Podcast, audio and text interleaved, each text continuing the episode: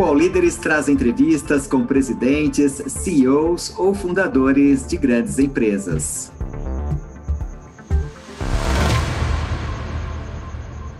Eu sou o Fábio Rodas, cofundador e CEO da Shopper, o maior supermercado 100% online do Brasil.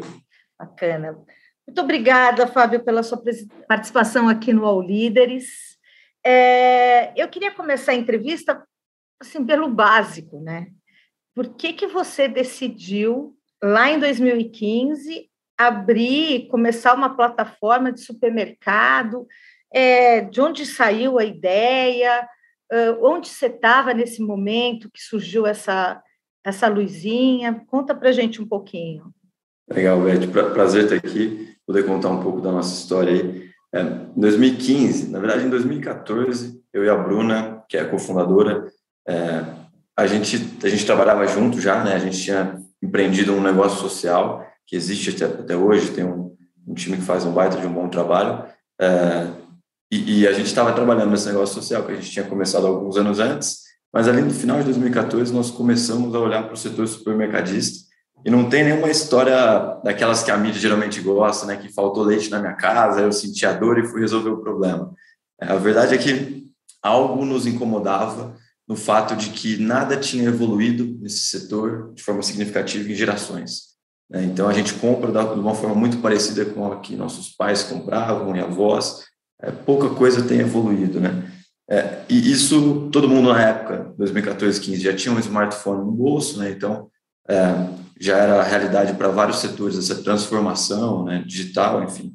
E no nosso setor, não. Então, não tinham startups atuando de forma significativa nesse setor. Isso nos incomodou e nós começamos a estudar o setor e, e quando a gente começou a se aprofundar, a gente viu que é, o problema era muito maior do que a gente tinha inicialmente a percepção de que seria.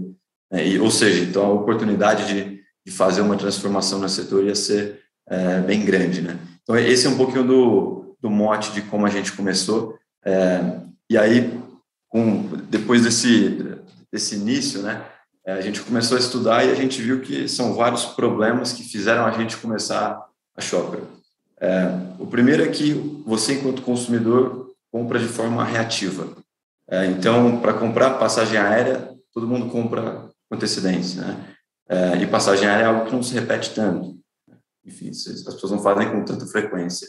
É, para comprar itens de consumo básico, a gente espera o item acabar e aí vai comprar. Muitas vezes a gente chega no supermercado e não encontra a marca que a gente gosta de comprar. É, e tem que pagar o preço que tiver. É, com passagem aérea, comparando, né? Você compra antes para garantir um bom preço, é, para garantir que você vai conseguir uma viagem naquele dia é, e com aquela companhia que você gosta, né? aquela marca. Enfim. É, e com produtos não tinha essa opção. Não tinha como ligar para um supermercado e falar: olha, todo mês eu gosto dessa listinha aqui.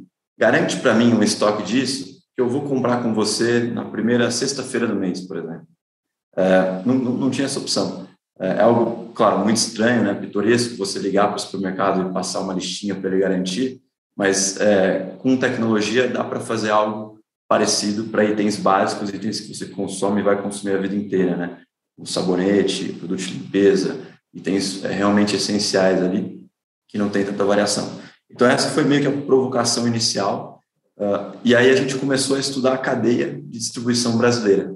Nós vimos que, é, assim, em, em, logística, movimentação é custo. Então, a indústria produz um produto, qualquer que seja, um produto de limpeza, um sabonete, por exemplo. É você pegar aquele produto e movimentar do ponto A para o ponto B, depois para o ponto C, depois para o ponto D, você está adicionando custos, né? Porque você precisa de pessoas para fazer essas movimentações. Então, o produto continua sendo o mesmo, só que ele ficou mais caro porque você fez mais movimentações nele. E o que nós entendemos é que o produto, para chegar no consumidor final, esse modelo tradicional de supermercado, de abastecimento que a gente, enfim, que a grande maioria das pessoas ainda usa para se abastecer. Para o produto chegar na casa do consumidor final, ele tem muitas movimentações desnecessárias. O que eu quero dizer com isso? O produto sai da indústria, centenas de indústrias que produzem os produtos que a gente precisa para o dia a dia, é, ele vai para um centro de distribuição de uma grande rede. Depois disso, a, a grande rede leva o produto até a loja física, fica próxima do consumidor final. Depois disso, o consumidor vai buscar aquele produto, vai comprar e ele perde mais tempo, né? E nós pensamos, pô, por que não encurtar essa cadeia? Se a gente eliminar algumas movimentações, a gente reduz custo. Se a gente reduz custo, a gente consegue não só dar a praticidade né, que, que, que as pessoas é, querem é, ter em, em todas as, as, partes da vida delas. Né? A gente consegue também dar um preço melhor é, e, e, entregar praticidade, preço baixo, é, num país onde acho que preço é, é algo né, essencial. Então, foi, foi um pouco dessa essa motivação e a gente começou a aprofundar no, no setor e, e montamos a Shopper lá em 2015. Bacana.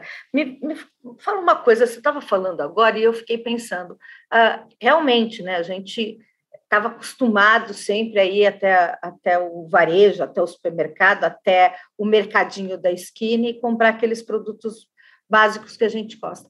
E a grande, eu acho que a grande vantagem disso é que você, você tem muitas marcas e você também tem acesso às novidades. Às vezes tem um produto que está sendo lançado, às vezes tem um produto com uma marca diferente daquela que você não consome. Quando você fala, Beth, a gente pensou em antecipar a compra da pessoa, né? Que a pessoa antecipa a compra dela nesse processo. Eu não tenho essa é, essa vantagem, digamos assim. Como é que você resolve isso na Shopper? Legal. É, a gente, por, por ter uma, é, uma loja puramente online, né, a gente, os, os nossos corredores, as nossas prateleiras são infinitas. Então, a gente hoje tem mais produtos é, no aplicativo, no site, do que no supermercado típico. É, e é mais fácil de encontrar os produtos. Né? Você busca ali e já achou, você não precisa ficar perambulando pelos corredores. É, mas, mas isso é para o item que você sabe que você quer. Você está tá correta. Para aquele item que a pessoa não, enfim, não conheceu ainda, é, o e-commerce tem, tem suas limitações. Pensando nisso, a gente criou, agora deve fazer uns três anos já, o que a gente chama de caixa surpresa. Então, é uma caixa de R$19,90, hoje o preço dela é isso, é, e nela vão de 6 a 10 produtos diferentes todos os meses para que a pessoa experimente coisa nova. Então, a indústria, sempre que ela tem um lançamento, que ela quer apresentar isso para as pessoas, é, ela nos manda esses produtos com preço super reduzido. Então, a pessoa recebe ali de 50 a 60 reais em produtos, pagando 19. Ou seja, ela, ela vai acabar errando. Vem um produto ou outro que ela não gostou muito, mas no final ela não, ela não perdeu financeiramente, né? É, e assim a gente consegue, mesmo tendo não tendo espaço físico para interagir com o consumidor, a gente consegue ter uma, uma, uma, a gente consegue introduzir né, bons produtos, produtos novos para o tempo todo ele experimentar e aí depois ele encontra no site, no aplicativo, procurando facilmente. E, e quando ele procurar, é, a gente tem um centro de distribuição, né, é, na verdade a gente tem alguns centros, mas de um centro de distribuição os consumidores são atendidos daquele raio é, e esse centro é muito maior do que um supermercado tradicional. Então a gente tem muito mais opções de produto dentro é, no aplicativo, na palma da mão do consumidor. Então, aí a gente consegue, acho que, ter essas duas coisas, de variedade de produtos, introdução de novos produtos, essa experiência lúdica de experimentar coisa nova todo mês. E, e vocês testaram essa caixa surpresa? Quer dizer, é mais frustração do é mais benefício do que frustração, porque eu até ouvi alguns consumidores, não sobre a Shopper, sobre, sobre a caixa surpresa da Shopper, mas sobre caixas surpresas em que a pessoa esperava um, iPhone, e na realidade ela recebeu um relógio dourado. Então, queria entender Sim. um pouco qual é a experiência. Isso tem sido, tem sido é. aceito pelo mercado? Então, nós começamos essa caixa surpresa há três anos, quando ainda não existia, pelo menos no Brasil, esse conceito que você está é, mencionando, que é um, é um outro conceito que não é para itens de consumo, para itens de supermercado. É um conceito que geralmente são eletrônicos, né? Eles prometem itens de, sei lá, mil reais, quinhentos reais, e você paga cem reais, algo assim. E, e, tem empresas, enfim, vendendo essas coisas, é, mas, mas empresas de má índole, não empresas com reputação. Então, que, que aí é, é, é no setor de eletrônicos, assim, que, que não, é, que, que foge do nosso conceito aqui. O nosso conceito são itens pequenininhos, que cada item custa 5, 10 reais na soma. É, não, não é uma, uma possibilidade de vir um valor maior, é uma certeza, né? Então, na soma, sempre vem pelo menos 50, 60 reais, às vezes vem até mais que isso, é, de itens pequenos, de itens que cada item tem um custo pequeno, a pessoa paga um valor, é, enfim, que é um terço do preço, que é R$19,90. Então, assim, no ponto de vista de, dessa quebra de expectativa de paguei e não recebi, não tem, nunca tem.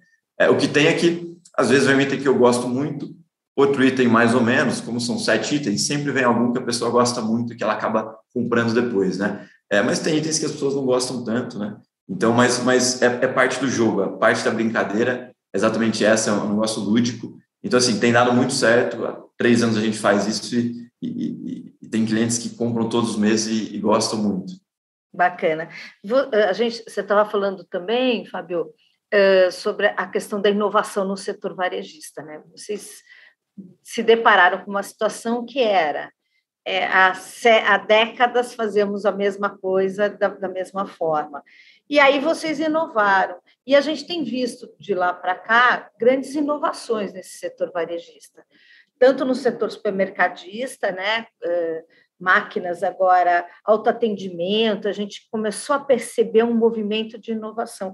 Ainda há espaço uh, para inovação, você vê outras, outras, outras inovações que podem ser aplicadas aí a esse setor? Bastante, muita coisa assim. Então, é, nós fomos estudar lá em 2015, fomos estudar a história do setor, quando a gente viu que tinha algo errado ali, é, e aí nós vimos que assim houve uma grande inovação em 1930 que até lá nos Estados Unidos e em todo mundo quase é, era compra por balcão, ou seja, tinha uma pessoa atrás do balcão que pegava os itens para cada consumidor. É, isso tem um custo, que tem, tem uma pessoa né, por loja, né, pegando o item que cada consumidor quer. Em 1930, criaram nos Estados Unidos um conceito chamado autosserviço.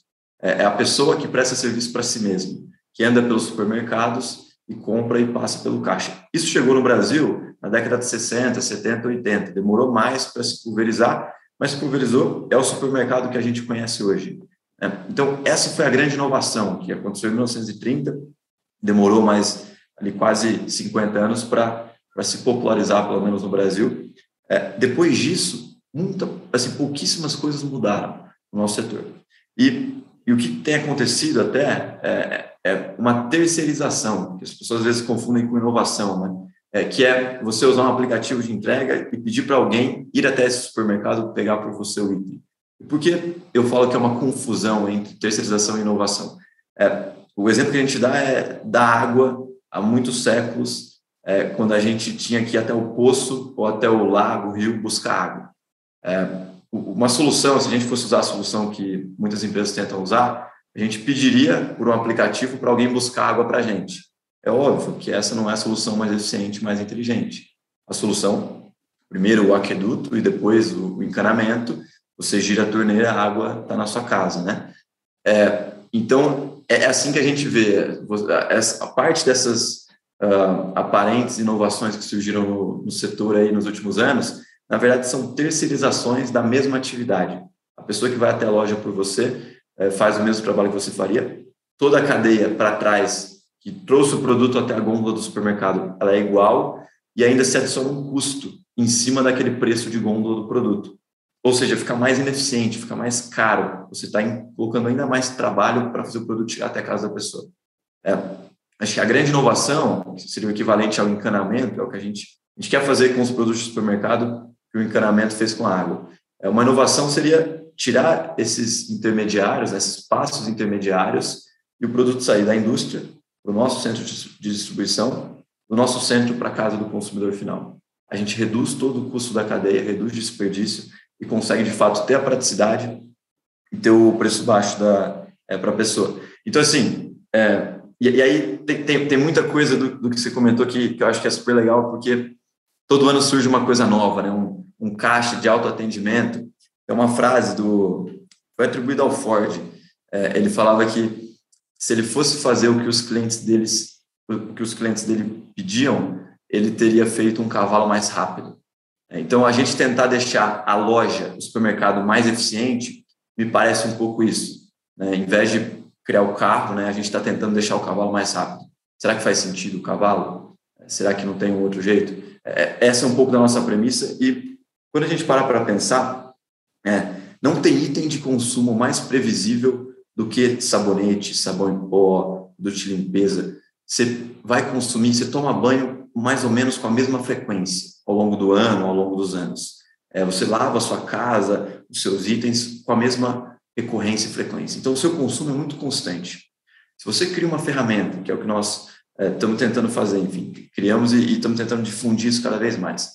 Você cria uma ferramenta que ajuda a pessoa a montar aquela lista, depois de uns meses ela começa a calibrar quanto ela coloca de cada item, quanto ela consome, aos poucos ela meio que para de mexer na lista. A lista fica salva. Essa é a nossa compra programada, o que a gente começou. Depois eu posso contar um pouco dos modelos, mas foi o início da Shopper. É. Então a pessoa monta uma lista, vai calibrando. No mês seguinte, uma entrega fica pré-agendada para primeira sexta-feira do mês, por exemplo. O dia que a pessoa seleciona, todo mês tem uma entrega pré-agendada. E o nosso sistema manda lembretes para a pessoa comprar o item antes de acabar. Se ela compra o item antes de acabar, ela nem teve a dor, né, não sentiu a falta do item. Porque ela comprou antes de acabar, o item não acabou, aí já chegou uma entrega e ela está sempre bem abastecida. Se ela não sente a falta do item, é, ela não precisa receber super rápido porque ela está comprando antes. E se a gente, enquanto shopper, pode vender para ela antes de acabar, a gente pode ter um prazo de entrega mais longo, ela aceita, está tudo bem, e a gente consegue ser muito mais eficiente. Então, a gente compra dos fabricantes depois que a gente já vendeu, a gente tem muito menos estoque, a gente tem muito menos perda e desperdício. É, a lógica do supermercado tradicional, ele compra, recebe no CD, leva para a loja, expõe. Depois ele vende. Ou não vende. Quando ele não vende, aquilo vira perda, vai para o lixo. A validade do item, né? tem item de validade baixa que a taxa de perda é gigantesca. A nossa lógica é o contrário. A gente vende, depois de ter vendido, a gente compra dos fabricantes da indústria, aí a gente recebe o produto, monta o pedido e entrega para o cliente. Então a gente tem uma taxa de perda muito menor, é uma inversão de toda a cadeia, é uma redução dos passos, e aí de fato a gente consegue ser muito mais eficiente do que os outros modelos todos, e a gente deixa o cavalo no passado e começa, é, enfim, a entrar no, no, carro, no trem, em modelos mais eficientes, pegando a, a analogia aí. É claro que a loja física vai existir, tá? A gente não é assim para é, não é tudo que dá para programar. É, você precisa, às vezes você tem uma compra, enfim, você não planejou, né? o seu consumo varia. Só que para aquilo que dá para programar, a gente acha que não faz sentido é, comprar pela loja física, que é um modelo muito mais custoso do que o nosso modelo. Tá. E aí você me deu um milhão de perguntas agora. Porque imagina só, é, eu estou imaginando o seguinte: esses modelos de negócio que estão fazendo o maior sucesso e que você está chamando de terceirização e não de inovação. É, o, né, o brasileiro adorou isso, principalmente durante a pandemia, né? Isso funcionou muito bem e parece um modelo de negócios, um modelo de negócio muito bacana. É, mas você acha que no futuro, então, esse modelo ele não se sustenta, porque, enfim, é, é, é o que você falou, eu encano direto da indústria, passo pelo meu CD e vou direto para o consumidor. Então, eu elimino aí pelo menos mais duas ou três etapas desse processo todo que, que acaba custando mais para o consumidor. Então, você acha que não são modelos que vão se sustentar ao longo do tempo? É, porque é, todos os custos que existem para colocar o produto na gôndola, eles continuam lá. E aí, o que acontece é que vem uma terceira empresa, o supermercado precisa ter sua margem de lucro, né? E, e cobrar o preço que ele cobra. E aí vem mais uma empresa na ponta, que são os aplicativos de entrega, que vai buscar esse produto, que vai levar para o consumidor, que tem um custo. Essas pessoas não trabalham de graça, precisam ser remuneradas, óbvio. É, e essa terceira empresa, ela também precisa ter sua margem para justificar essa atividade dela. Então, você aumenta o preço. Que aconteceu nos últimos anos, com a abundância de capital, é, de venture capital, de, de capital de risco, é, é, que essas empresas gastaram muito dinheiro. Então, elas não cobraram os custos que, que eles têm para levar esses produtos até os consumidores em poucos minutos, em poucas horas, buscando num supermercado físico. É, então, na verdade, tem uma, uma distorção, uma grande distorção no mercado, porque elas estão é, perdendo dinheiro né, e gastando dinheiro para não cobrar do cliente, quando elas começarem a cobrar, em algumas ocasiões, acho que muitos consumidores vão pagar mais caro, vão pagar o custo real de ter uma pessoa fazendo a atividade que você faria, que é indo buscar no supermercado. Tem um custo, é mais caro do que se você mesmo fizer essa atividade. Então, algumas, muitas pessoas vão pagar esse custo é, quando elas começarem a cobrar. Só que eu não sei qual é o tamanho da população no Brasil, que é um país não é Estados Unidos, né? não estamos na Europa. Não sei qual é o tamanho da população que está disposta a pagar mais caro em sabão em pó, em leite, em papel higiênico, em itens de consumo básicos. Então, assim, eu acho que é, tem uma grande distorção no mercado é, pelos subsídios que essas empresas têm feito, é, feitos a, esse modelo, é, pela abundância de capital. O que aconteceu nos últimos meses que a gente está vendo, né, é, provavelmente um estouro de uma bolha é, no, no, mundo das startups aí de empresas de tecnologia. então, assim, esse capital fácil e barato, ele já não está mais disponível. Então, acho que o que provavelmente vai acontecer nos próximos anos é que as empresas vão ter que fechar, a conta vai ter que fechar. E aí é, é provável que quando eles comecem a cobrar mais caro, os consumidores né, comecem a usar menos esses serviços, porque realmente ninguém, principalmente no momento de inflação tão alta, né, a gente não quer pagar mais caro em item, item básico. Uhum. A gente vai falar aí sobre essa, esse estouro da bolha das startups. Mas vamos falar um pouquinho mais de tecnologia, porque eu acho que se interessa bastante ao leitor do UOL, né? E aí você falou, então a gente vai, vai quebrar isso, e a gente está quebrando, por isso, é, e aí eu imagino que por isso que a Shopper hoje tem um, um, um preço bastante competitivo e abaixo, inclusive, de alguns e, mais barato do que alguns, alguns supermercados. Eu, mas eu queria entender isso, Fábio. Hoje o brasileiro ele não tem, né? Ele está aprendendo ainda a usar tecnologia. Né? A gente viu isso durante a pandemia, não é todo mundo que sabe usar essa tecnologia, e, e mais, é, é uma tecnologia sofisticada, porque é uma tecnologia que você está me dizendo de planejamento. E o brasileiro deixa tudo para a última hora. então, assim, o que você está me dizendo é, Beth, não é só a tecnologia, não é só a inovação, é uma mudança de cultura de compra do brasileiro, é isso? Exato, e, e isso é, é, é, uma parte do nosso desafio que é gigantesca e que, assim, a gente está aqui há sete anos já fazendo isso, é, e eu acho que vai demorar mais 10, 15 anos para aí sim a gente não ter mais que, que explicar para as pessoas, para talvez ter ficado algo normal, é, a pessoa comprar de forma programada, é, planejada, é, essa parte da, da, da, compra dela. Né? Então, é um baita desafio. A gente, quando a gente começou, é, a gente, por quatro anos, até 2019, nós não tínhamos captado nenhuma rodada de mais de um milhão de reais. Quando a gente captou a nossa Series A, de, de cerca de 10 milhões em 2019, a gente já tinha um time de 60 pessoas trabalhando junto há quatro anos, então é, nós tomamos não de todos os investidores do Brasil e, e de fora que, que, investem no Brasil, né?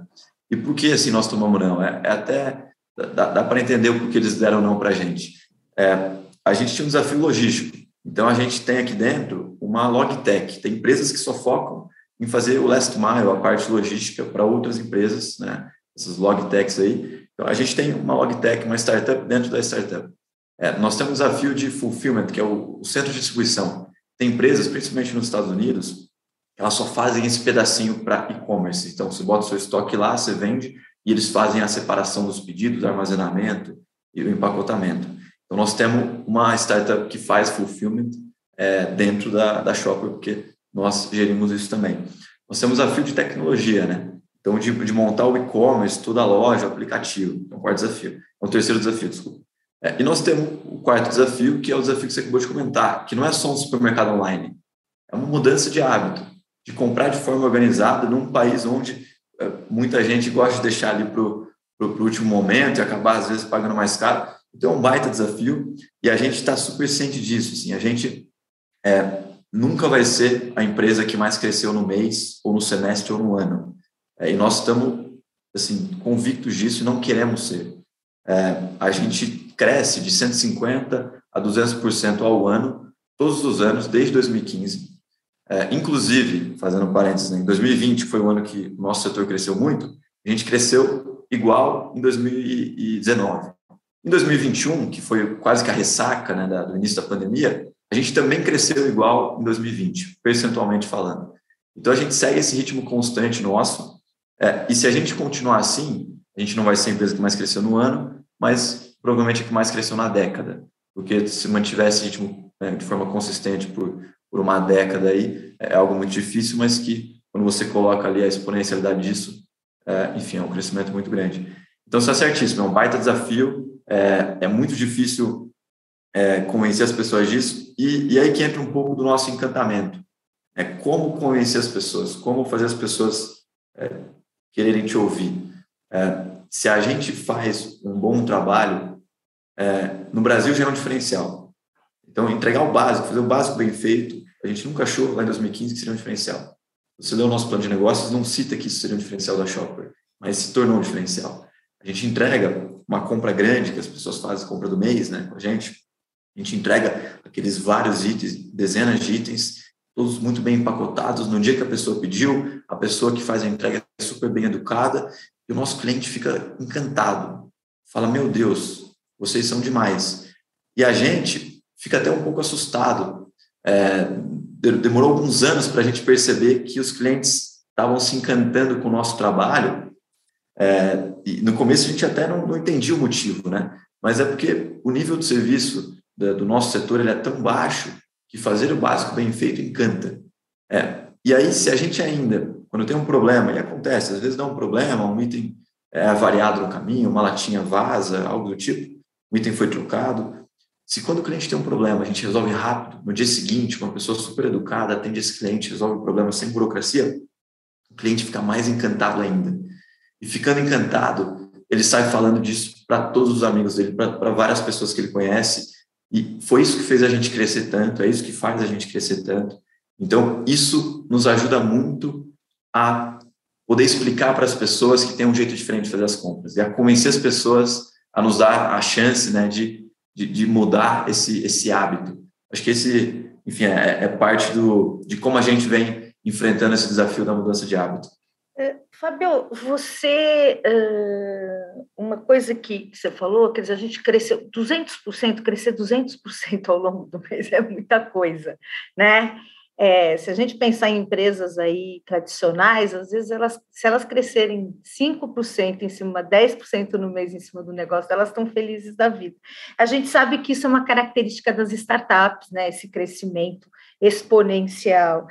É, aí você falou, olha, durante a pandemia a gente cresceu exatamente, a gente cresceu muito perto do que a gente cresceu no ano anterior e muito próximo do que a gente cresceu no ano seguinte. Mas houve alguma diferença na pandemia que vocês notaram, ou do perfil de compra do consumidor, ou da, do, do, do enfim, da constância desse consumidor da shopper? Sim, a, a, gente, a gente tem essa média de 150% a 200% ao ano de crescimento, então a gente sempre fecha o ano três vezes maior do que o ano anterior, né? É como um todo. É, e o que aconteceu no, no início da pandemia, em março, abril de 2020, é que esse crescimento veio de forma muito repentina. É, e, e, nós não somos um negócio puramente digital. Né? O Google, o Facebook, eles não têm operação física, né? não tem centro de distribuição, produtos sendo movimentados, pessoas para movimentar esses produtos. É, então, tem negócios puramente digitais que conseguem crescer 100% ao mês, enfim, conseguem dobrar de tamanho com facilidade muito maior do que a gente. A gente também é, não é um negócio puramente físico, né, que, que tem uma, uma curva de crescimento muito baixa. Então, nós estamos no meio do caminho.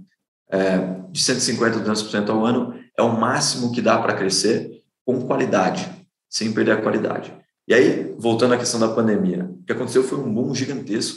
É, a gente começou a prolongar o prazo de entrega. Então, compra hoje, em vez de receber daqui três dias, quatro dias, cinco dias, seis dias, a gente foi prolongando conforme ia lotando é, os slots né, de, de, de entregas. E, assim, nós dobramos o nosso time em uma semana. Nós dobramos o número de pedido que a gente fazia todos os dias em uma semana. No, no começo, a gente achava super legal pô, que legal, estamos tendo muito cliente que a gente nunca teve, vamos crescer bastante. Depois de um tempo, assim, não, não dava para crescer mais. Porque as pessoas demoram um tempo para serem treinadas, para começarem a executar as atividades direito.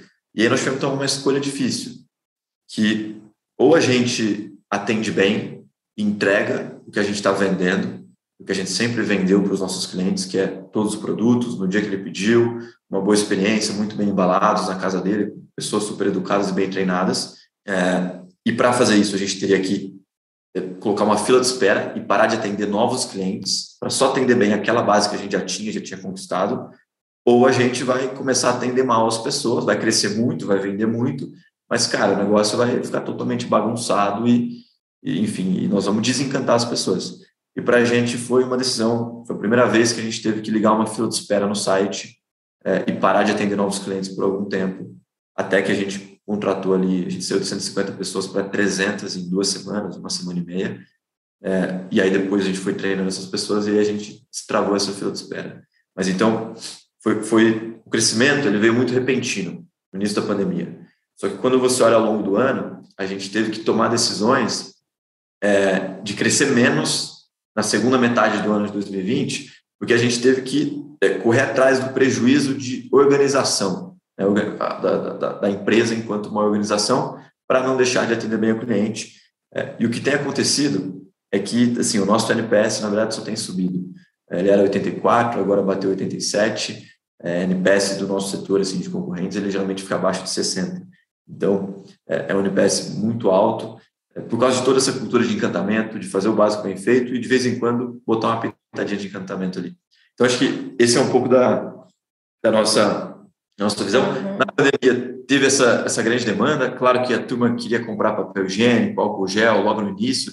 Teve uma mudança no, no perfil de muita gente se estocando, é, mas isso durou poucos meses. Depois de dois, três meses, o negócio voltou ao normal. É, muita gente começou a comprar online. No nosso caso, essas pessoas continuaram comprando e continuaram chamando mais pessoas para comprarem, exatamente porque nós não vendemos o que a gente não entregaria. Então, nós continuamos encantando essas pessoas. Crescemos menos do que concorrentes em 2020? Muito provavelmente.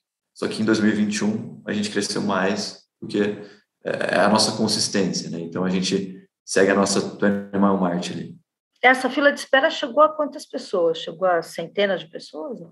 Nossa, não, não, não. É, é, acho que dezenas de milhares, era uma fila muito grande. Eu não lembro o número, mas, mas era um negócio.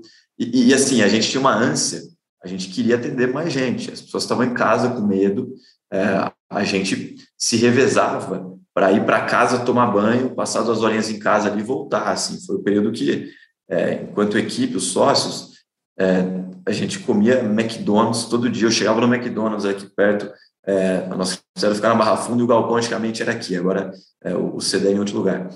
É, a gente chegava no McDonald's, a pessoa já sabia. Pô, de novo, mesmo pedido? Sim, a gente pedia lá sem, é, enfim, é, qualquer um dos lanches lá e trazia para a turma e continuava trabalhando loucamente. Foi um período de trabalho muito intenso. A gente, varejista trabalha muito, né? Varejista trabalha de sábado e nos primeiros cinco anos de shopper, eu e a Bruna, a gente trabalhava todo domingo só não trabalhava, trabalhava de domingo quando o domingo caía, é, quando era Natal, Ano Novo no domingo. Então a gente trabalhava é, sempre mesmo, full. Então a gente achava que trabalhava muito. Quando veio a pandemia, a gente percebeu que, na verdade, assim, a gente estava longe do potencial, que a gente foi ao extremo para tentar atender o maior número de pessoas possível, mas tinha um limite. Então a gente respeitou esse limite para não, não perder a qualidade do serviço. Bacana. O McDonald's ficou feliz, né? Pelo visto com a Shopper.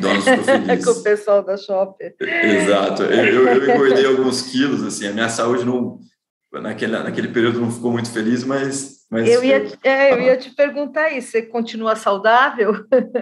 É, não, a gente, todo, todo mundo retomou, todo mundo voltou para o equilíbrio. Uhum. É, várias, naquele momento foi, foi legal, porque a gente viu é, quanta gente alinhada a gente tinha no, no time.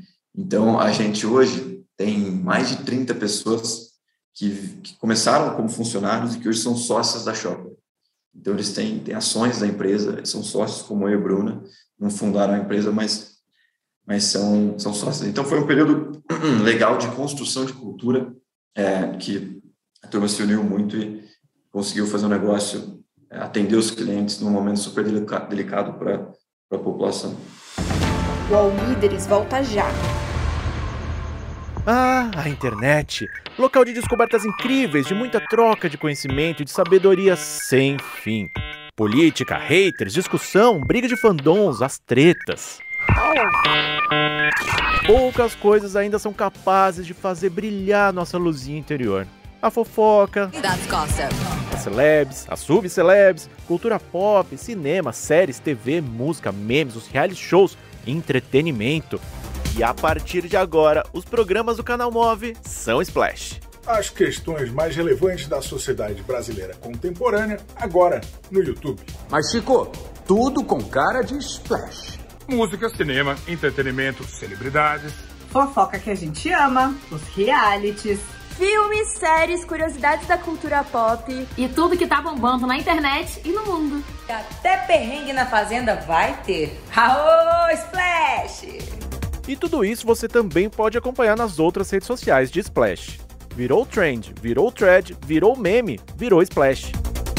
Agora, mudando um pouquinho, eu queria saber como, como é que vocês lidam, porque você falou o seguinte: é, a gente, é, enfim, o, tem o um modelo tradicional e tem esse, esses novos modelos de terceirização, mas tem também empresas como a Amazon, hoje o Magazine Luiza, que compram direto do fabricante, que compram direto da indústria né? E eles estão entrando nessa concorrência também com, com a Shop. Como é que você vê essa concorrência de, de pessoas do varejo, de empresas do varejo, mas que não trabalhavam com o setor de alimentação e passam a, a, a ver a alimentação também aí como uma grande, uma, uma grande oportunidade? Legal. Puta, eu acho que concorrência é, é, é, boa. Quando, quando os concorrentes são justos né, e pagam seus impostos e, e jogam um jogo limpo, é, faz a gente, assim, até aprender de vez em quando uma coisa ou outra e faz a gente querer correr mais. Então, o consumidor, ele fica, no final das contas, numa situação ainda melhor, porque a gente né, se esforça ainda mais, porque tem um concorrente fazendo isso, fazendo aquilo, é, e quem ganha é o consumidor, assim, é ter mais opções disponíveis e, e, fazer os outros players se mexerem. Então, eu acho que é, faz parte, acho que quando não tem negócio bom, né, que, que que não vai ter concorrência, é, desde que ela seja justa, né, que as pessoas, enfim, joguem o jogo correto, é, é, é acaba sendo bom, enfim, nos motiva. É, e entregar, assim, só um, um parênteses, né, mas entregar um item, vender, o e-commerce tradicional, geralmente as pessoas compram, quando compram uma camiseta, enfim, um celular, ele compra um, dois itens no mesmo pedido, três itens.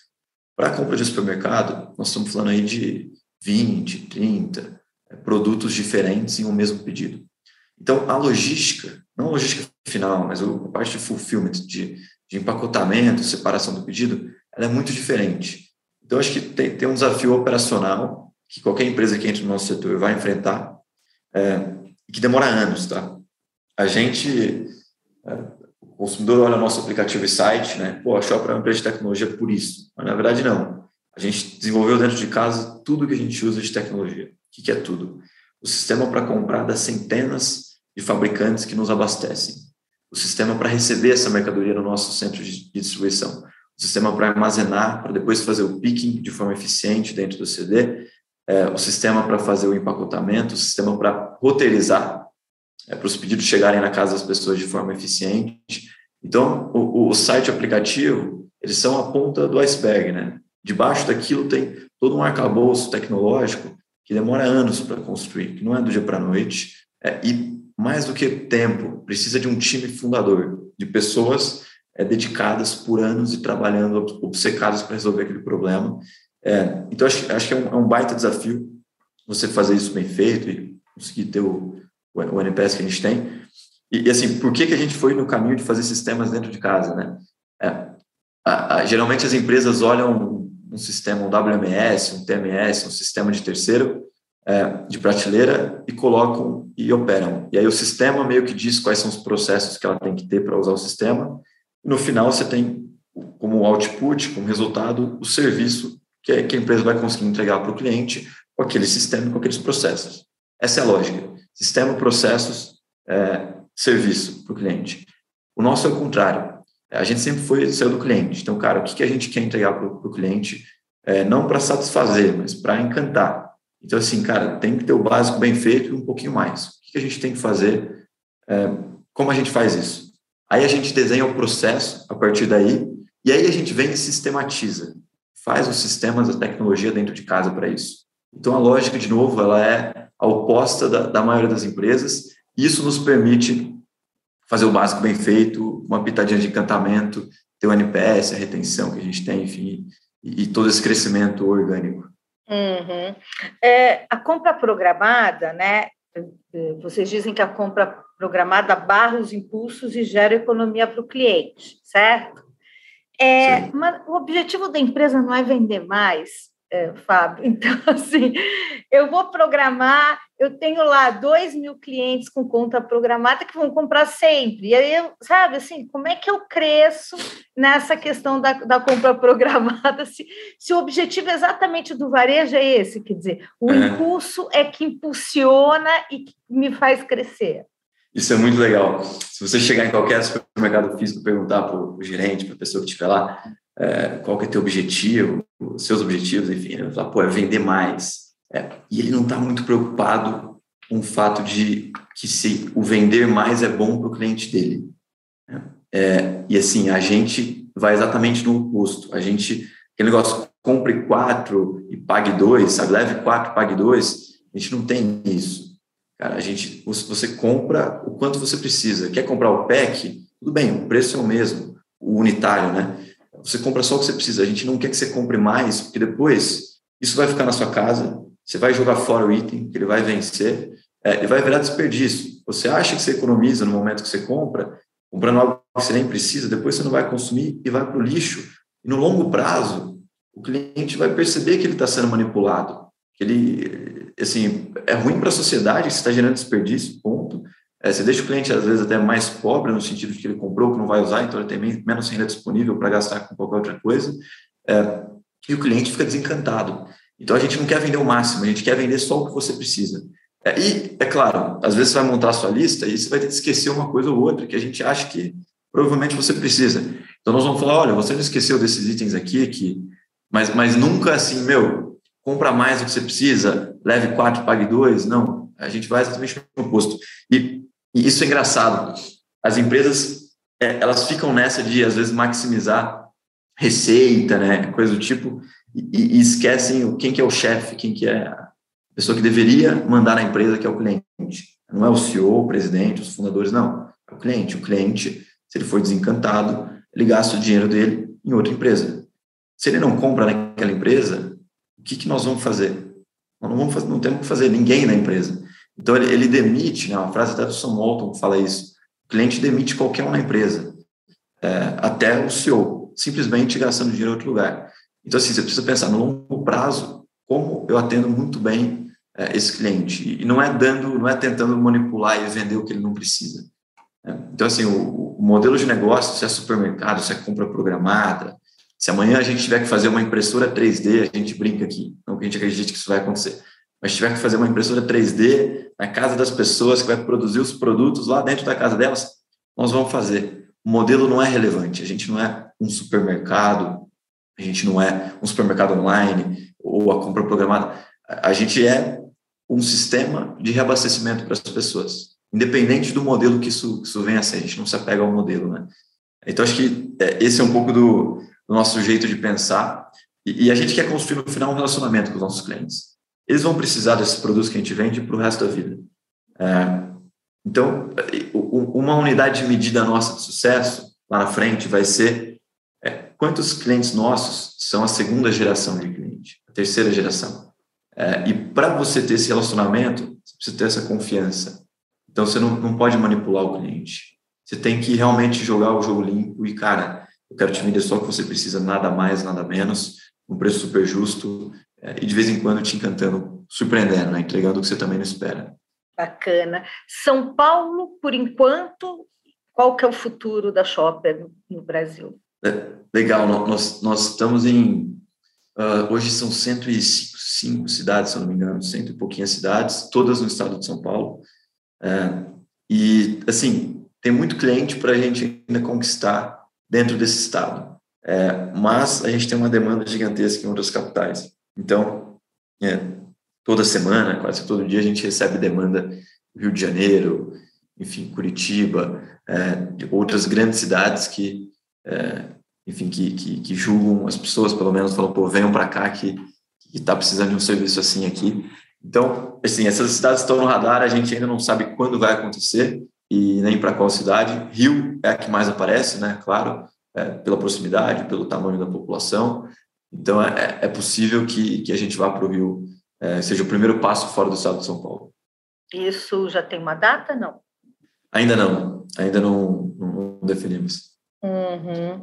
É, vocês captaram ah, em 2021 é, 290 milhões de, de, reais, é isso, né? Se eu, isso. se eu não estou enganada. E com fundos, com grandes fundos de investidores, o Minerva Foods, aí, o, o Fundo Soberano de Singapura, eu queria saber por que Existe alguma interferência desses fundos, desse pessoal que está colocando dinheiro na Shopper, no negócio de vocês? E se existe, qual é, onde eles, onde eles manipulam as pecinhas deles? É, não, é, isso é legal. Não, não assim, é, os, nós temos um conselho, né? Então, parte dos nossos investidores são também conselheiros. É, então, nós temos muita interação. É, o Galó, por exemplo, estava na Shopper há dois dias enfim, passou o dia lá com a gente, falou com a turma. É, eles nos ajudam e, e são pessoas é, mais velhas, com mais experiência, que viveram experiências diferentes das nossas e que, quando compartilham essa experiência, é, elas meio que nos poupam alguns erros. A gente não precisa errar, porque elas já viram que não funciona, né? Então, acho que tem, tem, tem esse aprendizado super legal que o conselho é, traz para a gente. Mas, em termos de interferência, assim, o legal é que a gente é, não tem todos os selos que geralmente as startups têm para captarem, né? Então, eu e a Bruna, nós não fizemos Harvard, Stanford, MIT, não temos aquela coisa toda, e a gente não é fã de captar, a gente não fica fazendo PowerPoint, sabe? Não, não é aquele showman de, de, de ficar dando show. Então, assim, o resultado disso, um pouco, é que provavelmente nós captamos muito menos do que poderíamos ser captados se tivéssemos outro perfil, mas nós captamos só com pessoas que realmente entenderam o propósito do negócio. É, são, são pessoas que, que, que, não vieram iludidas, que elas entendem, é, de, desde de antes de investirem na Shopper, entendem a questão da gente ser uma empresa austral, uma empresa pé no chão, uma empresa consistente, nós não vamos ser a que mais cresceu no ano, nós vamos ser a que mais cresceu na década.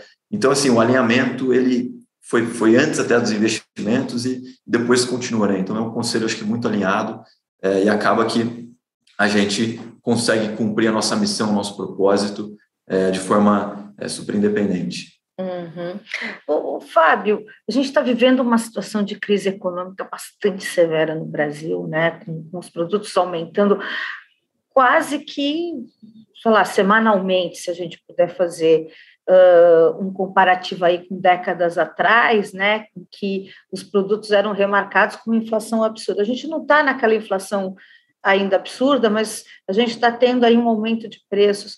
Como é que vocês estão sentindo essas, essa crise econômica na Shopper, né? Essa crise é, e quais são as oportunidades que você está vendo aí para o negócio? Legal. A gente nasceu em 2015. Em 2015, é, eu lembro que a gente leu um texto lá no início. As pessoas, pelo, pela volta da inflação, 2015 estava um contexto parecido. Acho que agora é até pior do que em 2015, mas é, nós lemos um texto na época as pessoas estavam se, os vizinhos se reunindo para comprar junto no atacarejo, né, para comprar em maior quantidade e economizar, é, e, e, meio que uma retomada da compra mensal, para a pessoa comprar rápido e não esperar a inflação ao longo das semanas. Né. É, isso foi um contexto ali de quando a gente surgiu, é, e agora retomou um pouco. Esse contexto de inflação, ele acaba é, aumentando o ticket médio por compra e, as pessoas voltando um pouco mais àquela compra planejada mensal, não quero gastar dinheiro à toa, não vou deixar para comprar depois, deixa eu me organizar um pouco melhor. Então, de certo modo, ele é positivo para um negócio como o nosso, que tem preços de 10% a 12% menores do que os outros supermercados online. Então, a gente tem robôs que capturam o preço dos concorrentes nossos, eles são exibidos para os nossos clientes, estando mais caro ou mais barato que a gente, não importa, está lá no site para todo mundo ver, é, e na média, a gente é de 10% a 12% mais barato do que os concorrentes que a gente consegue capturar preço online. Então, a nossa proposta de valor ela fica ainda maior num cenário como, como o atual. É, e é assim, é claro que com a inflação, vem um time comercial nosso tentando lutar o máximo possível com os fornecedores para atrasar esses aumentos, para segurar, para não deixar de chegar na ponta para o consumidor final. Né?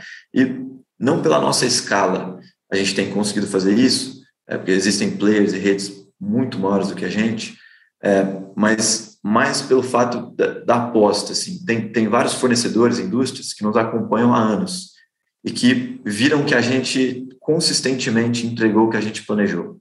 É, nunca muito mais, nunca muito menos. A gente vem é um negócio super consistente. Então, isso cria um relacionamento muito bom com várias indústrias. É, as indústrias não querem ficar dependentes dos poucos grandes varejistas, eles querem novos players para não ficarem dependentes daqueles gigantes. É, então, eles veem em nós meio que uma aposta, não é pelo nosso tamanho, mas é pelo propósito, porque, enfim, eles até, muitas pessoas que trabalham nas indústrias, nas indústrias são clientes e conhecem a questão do encantamento, sabem que é verdade, é, que isso realmente acontece. É, então, a gente tem conseguido atrasar esses aumentos é, com a indústria meio que junto com a gente, com a indústria nos ajudando nisso. Uhum. Muito bem. Me fala uma coisa, como é que você, como é que, é, como é que a política interfere nos negócios? Qual é a tua visão a respeito da, da, dessas questões políticas? Isso atrapalha? Como é que você, como é que você vê isso? É, é, eu acho que, assim, do ponto de vista de, de investidores estrangeiros, né, acho que atrapalha, alguns movimentos podem atrapalhar. É, então, tem, tem essa conjuntura. Isso, isso, isso, enfim, acontece dependendo do negócio, dependendo do momento, tá? Mas, na verdade, assim, eu estou falando mais do nosso negócio. Outros setores e outros negócios de outros tamanhos podem ter uma visão totalmente diferente.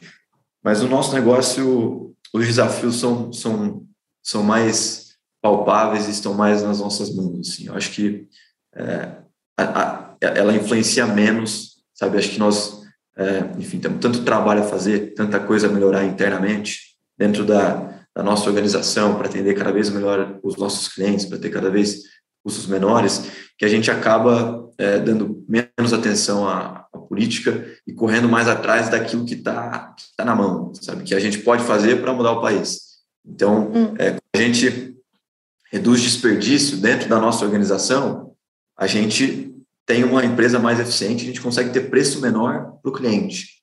Se a gente tem preço menor para o cliente, é mais dinheiro disponível na carteira do cliente para ele gastar com o que ele quiser. Para ele ir para o cinema, para ele comprar um livro, para ele gastar com a saúde. É, então, assim, nós, enquanto empresas, nós temos uma responsabilidade, é, via eficiência, é, uma responsabilidade social de, enfim, ter o menor preço possível para que as pessoas consigam ter mais dinheiro disponível e mais acesso a, a, outras coisas. E tempo também, né? Então, quando a gente entrega o item na casa da pessoa, não precisa pegar o carro, vai para o supermercado, pega o item, bota no carrinho, tira do carrinho, enfim, não tem todo esse trabalho, são duas horas ali é, que ela tem disponível para passar com a família, para fazer um exercício físico, para assistir um filme, é, maior qualidade de vida. Então, acho que a gente tenta focar no que está na mão e a gente acaba não, não olhando tanto para aquilo que está tão distante é, que, é, que é tão difícil de mudar, que são essas, essas é, a conjuntura política. Mas aí, Fábio, quer dizer, tem questões que, que impactam diretamente no negócio de vocês, por exemplo, questões tributárias. E a gente tem uma reforma tributária correndo no Congresso, as questões trabalhistas. A gente tem aí um, a gente já teve duas, né, dois caminhos aí de reforma trabalhista. Então, eu queria saber um pouquinho, um, essa questão, essa questão de reforma tributária. Onde está o gargalo para vocês? Quer dizer, se fosse para mudar o, o, próximo governo, né? Vai ter um próximo governo. Temos eleições agora no final do ano, é, ou a gente tem uma sequência, ou a gente vai ter uma interrupção, mas vai ter um próximo governo próximo governo, o que, ele pode fazer em relação à questão tributária para melhorar e para facilitar a vida das empresas, principalmente de startups como as de vocês?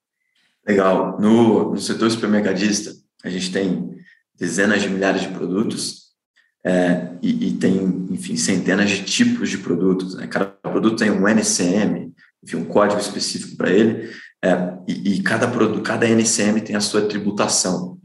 Então, estamos falando aqui de PIS, COFINS, é, impostos federais e ICMS, impostos é, estaduais, e varia também de estado para estado, mas olhando só o estado de São Paulo é, e, e, o PIS COFINS, que são federais, é uma complexidade gigantesca. Tem mudanças constantes é, no que, que tem redução de alíquota, no que, que não tem. Então, assim, nós, como qualquer supermercado, tá? Isso, enfim, a gente não é diferente dos outros, nós temos que gastar é, muitas horas de pessoas, muitos recursos, para calcular o quanto de imposto nós temos que pagar.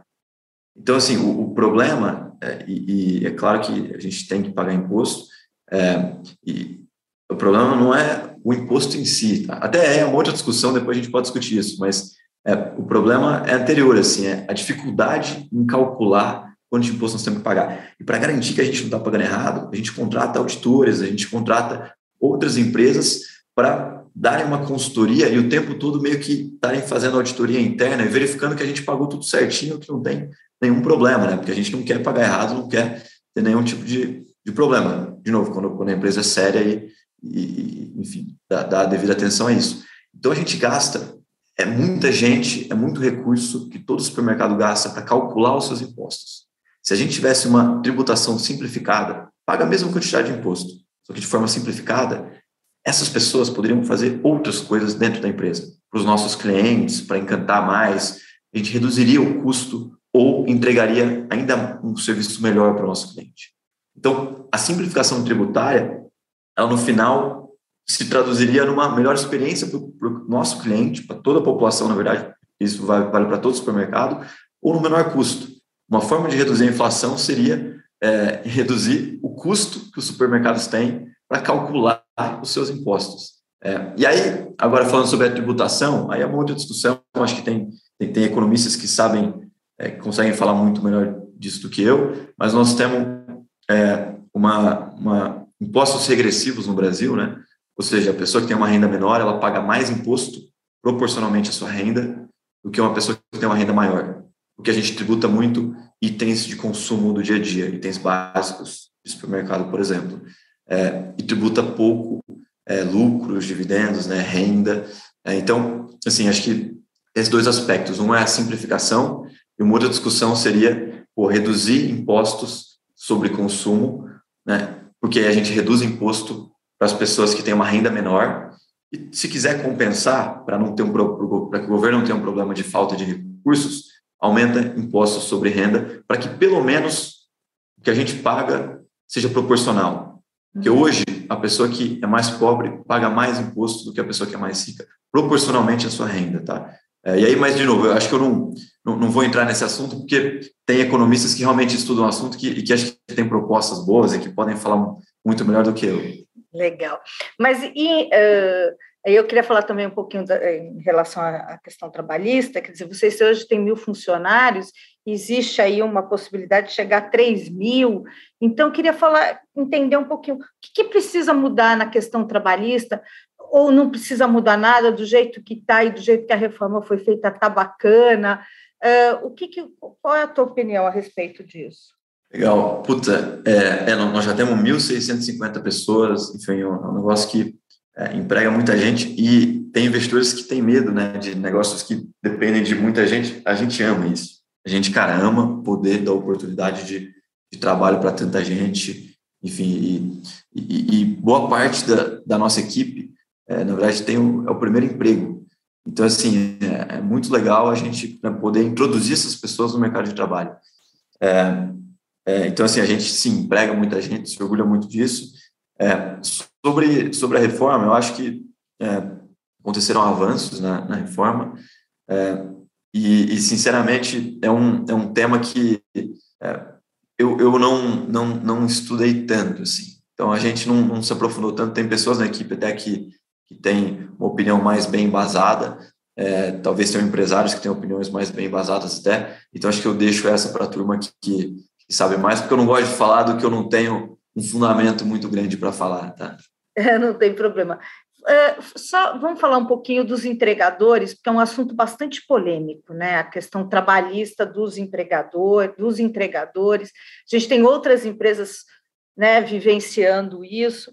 Como é que, primeiro, como é que vocês trabalham com a questão dos entregadores? E assim, é, na sua opinião, você acha que os, os entregadores não deveriam ter direitos trabalhistas também? Legal. Eu só, só um, um parênteses, um passo atrás a gente, diferente dos aplicativos de entrega, né, que é, tem ali, geralmente são, são é, motoboys que prestam serviço para um ou mais aplicativos e, e aparece o pedido ali, ele escolhe se, se pega ou não. A gente não faz entrega com, com motos, tá? É, nós temos um, um, outro modelo, a gente trabalha com é, microtransportadoras, então são pessoas que têm um ou mais veículos é, geralmente caminhõezinhos de pequeno porte, VUC, né, veículo urbano de carga, ou Fiorinos, é, essas pessoas contratam né, também um ajudante, então a, as nossas entregas são sempre feitas em dupla, são duas pessoas no mesmo veículo, no caminhão, é, e essas pessoas elas têm uma, uma demanda de trabalho garantida. Né? Então, até pela programação mensal, o número nosso de entrega é muito constante. Não tem um momento de pico, depois a pessoa fica sem ter o que fazer por horas ou por dias, depois tem de novo uma demanda. Então, o nosso modelo é muito diferente de, desse modelo é, de, de, enfim, de, que, que, os aplicativos de entrega usam e que realmente tem essas questões que você comentou sobre. É, eu, eu também, é, assim, não, como a gente não usa esse modelo, eu, eu não, não tenho embasamento grande para falar sobre o que essas empresas fazem, tá? É, enfim, mas, mas realmente é uma, é uma polêmica e, e acho que é um assunto que está sendo debatido em outros países. Ele vai ter que ser debatido no Brasil em algum momento, porque, enfim, a, a qualidade a gente sabe que está longe do ideal ali. Mas, Fábio, vocês fazem esse acompanhamento, vocês têm essa compliance, esse, essa preocupação, enfim, na cadeia que vocês contratam, de, dos empregadores, enfim, se eles cumprem normas trabalhistas, vocês têm essa preocupação? Sim, sim. O, o a, os nossos são, são microtransportadores, então são empreendedores que têm ali o seu próprio veículo, um, dois veículos, é, conforme né, os anos passam ali, ele até compra, às vezes, um segundo veículo, contrata uma pessoa, é, e as condições de trabalho são totalmente diferentes dessas condições que a gente vê né, com um pessoal que, que faz entrega de moto ou de bicicleta. Né? Então, primeiro que, que ambos ali, tanto o entregador, o motorista, quanto o ajudante, né, a dupla, é, eles estão num, num, veículo fechado, é, tem ali capa de chuva, tem carrinho para fazer entrega, tem todo um aparato é, e tem assim uma garantia que é o seguinte: é, se a gente não tiver demanda por algum motivo na sexta-feira, sábado, segunda, terça, ele, ele tem uma demanda garantida. A gente quando contrata o serviço desses microtransportadores, a relação não é entre o usuário e ele. A relação nesse caso é entre a shopper é, e o microtransportador. Então, ele tem uma, uma, demanda garantida e no final do mês ele, ele tem a receita dele garantida da empresa dele, e aí ele, é, junto com o ajudante dele, que muitas vezes até são, são familiares ou outras pessoas que eles, eles contratam, é, ele tem aquela receita garantida. Então, o que esses aplicativos tentam fazer é, é meio que dizer: olha, nós só intermediamos. Quem contratou foi o cliente, o usuário, é uma relação entre o usuário e o entregador, por exemplo. No nosso caso, não. A relação é entre o cliente e a shopper, e a shopper é quem contrata, treina, é, garante as condições é, necessárias para que essa pessoa preste um bom serviço. Porque, só lembrando, assim, diferente do que acontece com o aplicativo de entrega, que deixa um pedido ali na, na portaria e pronto, em 80% dos casos, os nossos é, parceiros sobem dentro da casa, sobem no apartamento da casa das pessoas. Só 20% fica na portaria. Então, assim, as pessoas, elas, elas têm que estar compradas, têm que estar muito bem é, com a gente, porque eles são o nosso ponto de contato com o cliente final. Se ele não, não, tiver bem, não chegar lá sorrindo e super feliz e alinhado culturalmente e, e querendo encantar o cliente, é, a gente, sabe, todo o nosso trabalho que a gente fez antes disso foi por água abaixo. Então, por isso que o nosso modelo é tão diferente de um modelo de intermediação desses aplicativos. Né? O nosso não. O nosso é nós que temos uma relação tanto com o cliente quanto com os entregadores. Bacana. A gente está quase acabando. Eu estou aqui nas últimas perguntas. Eu queria saber o seguinte: vocês foram o primeiro supermercado online, né? O primeiro supermercado digital a neutralizar o carbono em toda operação, né? Desde o desde a administração ali, fornecedores, até a entrega ali para o cliente.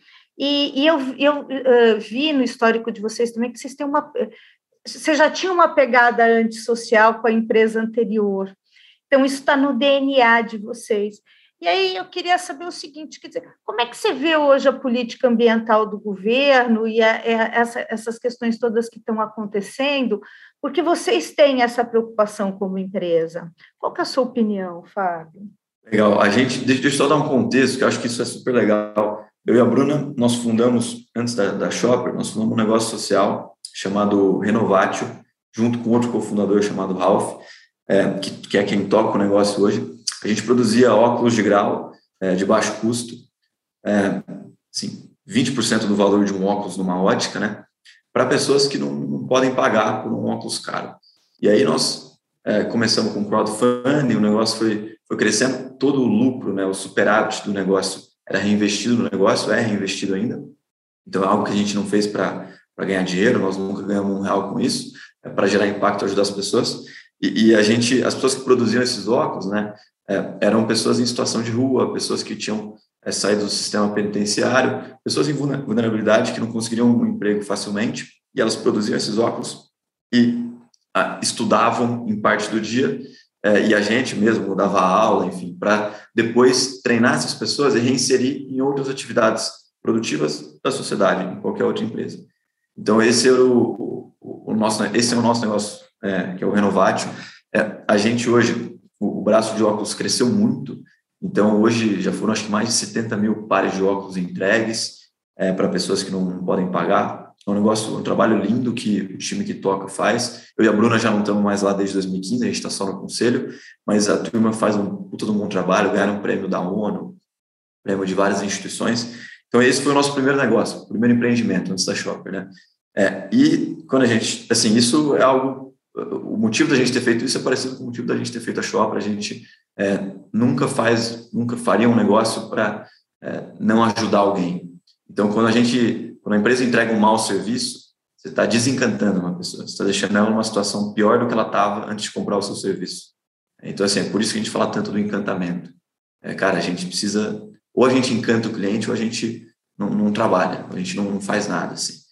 É, então, esse, esse o, o, o que está ali que fez a gente é, começar o Renovate, é o mesmo que fez a gente começar a Shopper.